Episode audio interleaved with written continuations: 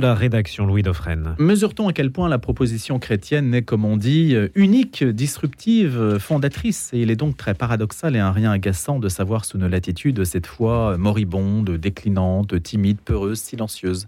C'est du moins l'image qu'on en donne et reconnaissons-le, l'image aussi que subit la hiérarchie ecclésiale perçue comme peu courageuse. C'est celle en tout cas qu'elle véhicule. Si le christianisme est le sel de la terre, s'il a survécu à 2000 ans de crise, de guerre, de révolution, pourquoi disparaîtrait-il de notre horizon alors que la modernité elle-même eh bien, tend à, s'effacer, à n'aboutir qu'au néant? Le néant, on va en parler avec notre invité.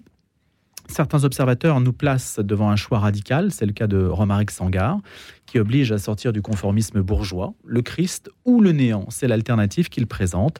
Il est journaliste et écrivain, et son essai s'intitule La dernière avant-garde. On a plaisir à être avec lui, et je crois que c'est la première fois qu'il vient dans nos matinales. Bonjour Romaric Sangar. Bonjour Louis Est-ce que vous pouvez vous présenter en un mot? Parce que je ne l'ai pas fait là précisément, ce n'est pas votre premier opus, mm. et il y a une, originalité, c'est que vous êtes, vous êtes en photo sur la première de, couverture. C'est une manière de se stariser aussi? Ce ne sont pas des, décisions qui m'appartiennent. C'est vrai? Non.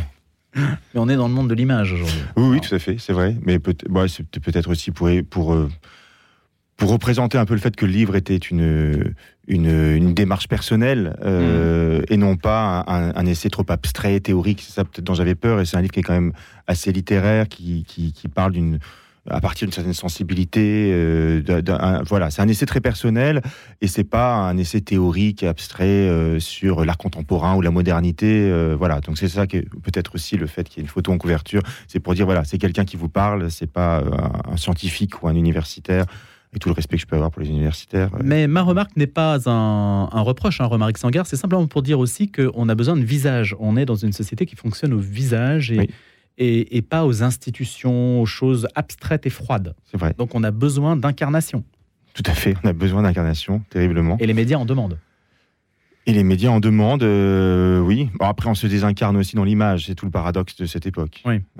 Alors, le Christ ou le néant, quelle est euh, cette alternative Est-ce qu'elle n'est pas justement un petit peu radicale alors qu'aujourd'hui, on est dans une société de la pluralité où normalement je peux choisir autant de formes que je désire? C'est vrai, mais en fait, on est dans une société euh, qui est. Euh, euh, on assiste à la fin de l'espérance moderne et c'est quelque chose qui n'a pas été pris en compte suffisamment, même si ça a déjà été dit par bien d'autres avant moi depuis une trentaine d'années. On est entré dans une ère dite postmoderne où on ne croit plus aux grands récits. Enfin, ce sont des choses qui sont déjà connues, mais qui ne sont pas du tout assumées parce que, en réalité, ce sont des bouleversements de la conscience collective qui sont tellement forts, tellement puissants qu'on ne peut pas les intégrer comme ça euh, du jour au lendemain. Euh, j'en veux pour preuve, par exemple, que lors des dernières élections présidentielles, tous les candidats à l'élection euh, parlaient à partir de, principes, de progrès, d'humanisme.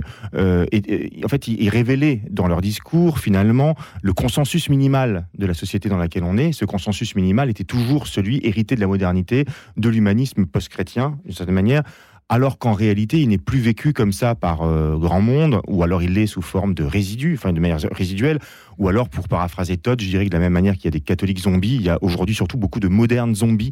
Et donc, je voulais aller au bout de cette, euh, de cette réalité, dire maintenant, ça ne sert à rien de continuer à faire comme si l'espérance moderne était toujours valide, alors que plus personne n'y croit. Il faut aller au bout de cela et, la, violence euh, de mon titre, d'une certaine manière, en tout cas, la radicalité du parti pris, euh, fait partie de cette, de, cette nécessité, à mon, à mon, avis, qui est de prendre totalement la mesure du gouffre devant lequel nous nous trouvons. Mais en quoi y a-t-il néant? Alors qu'aujourd'hui, chacun demande à être respecté dans son identité et de manière absolument absolue, euh, de manière absolue, si je puis dire, parce que on n'a pas le droit quasiment de critiquer les choix des uns et des autres.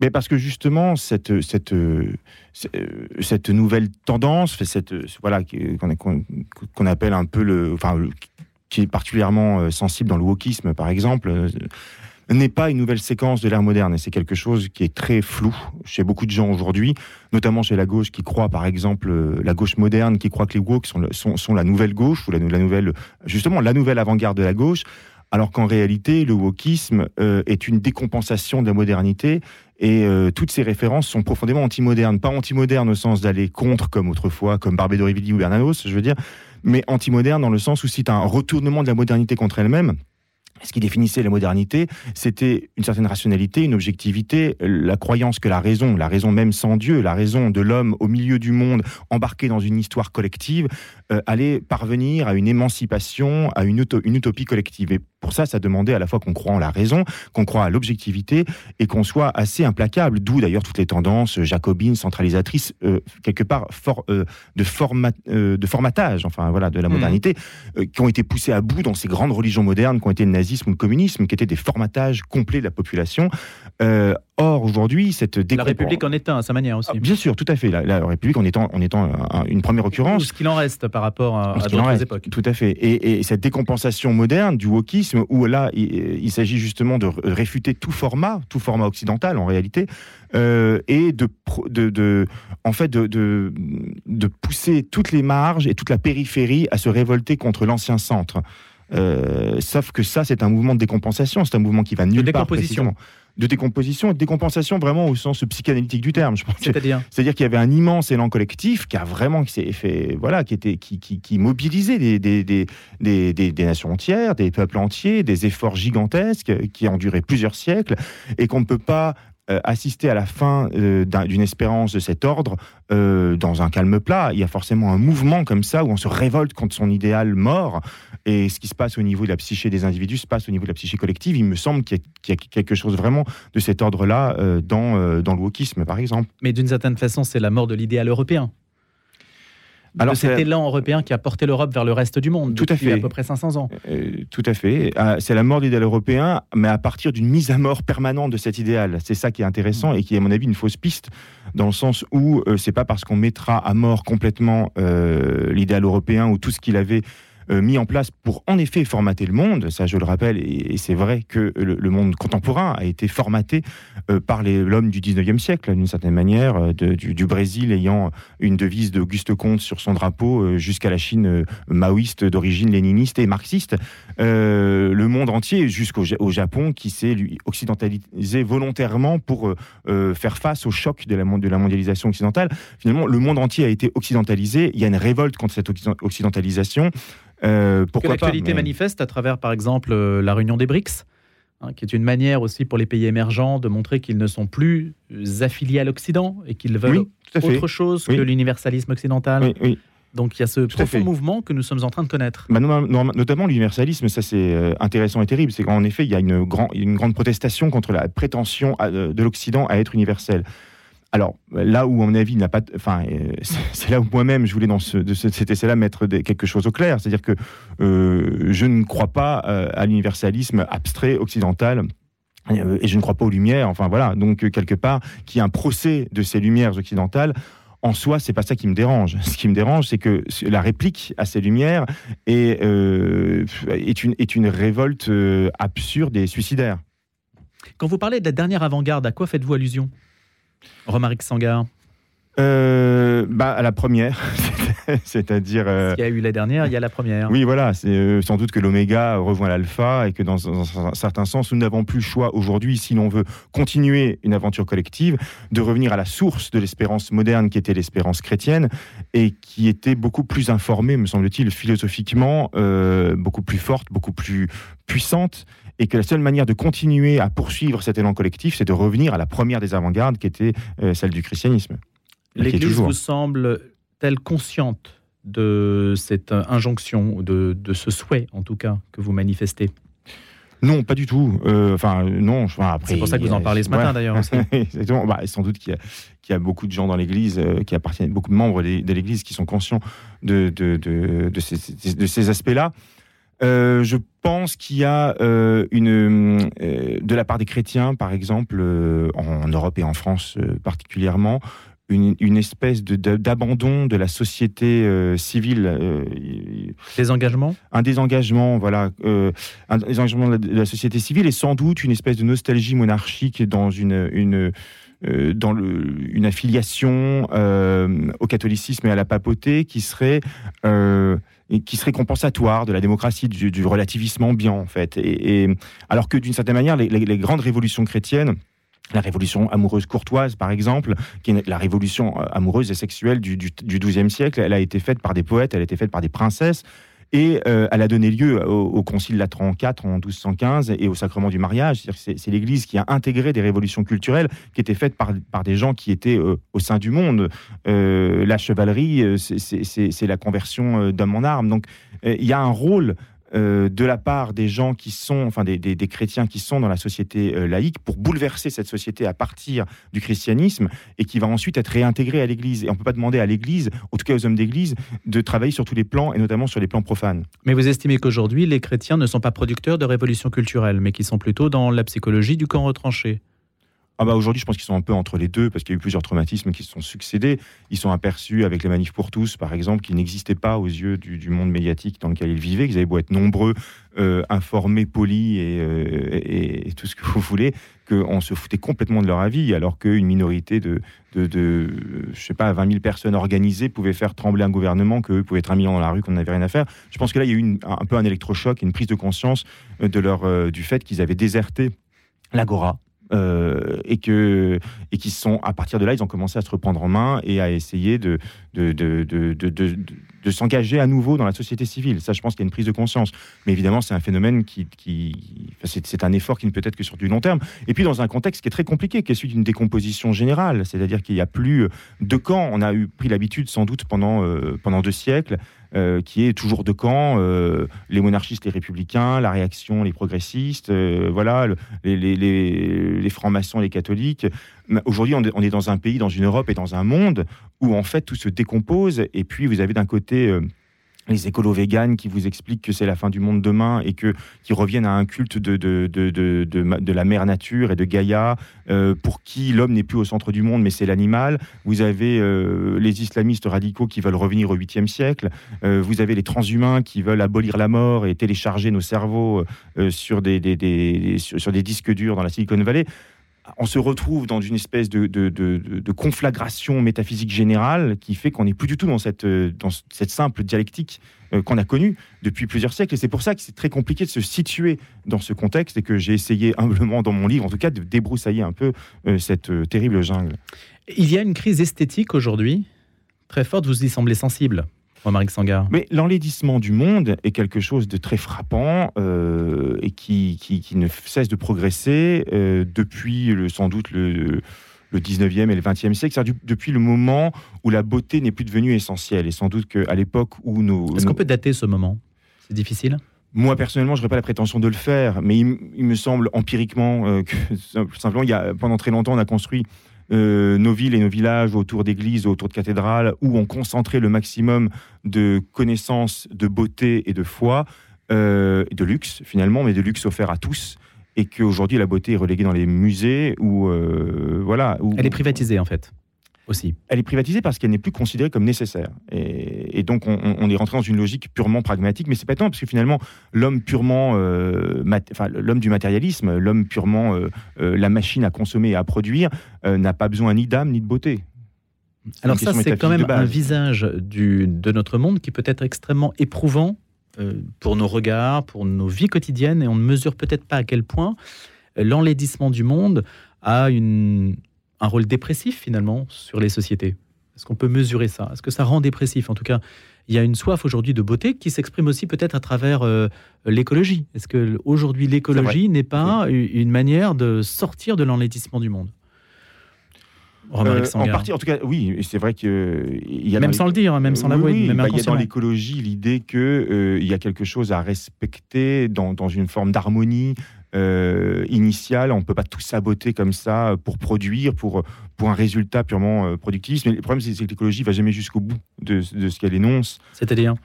Euh, bah, C'est-à-dire que quelle est cette harmonie? Parce que d'abord, la nature n'est pas harmonieuse en soi, la nature est sauvage, elle est violente.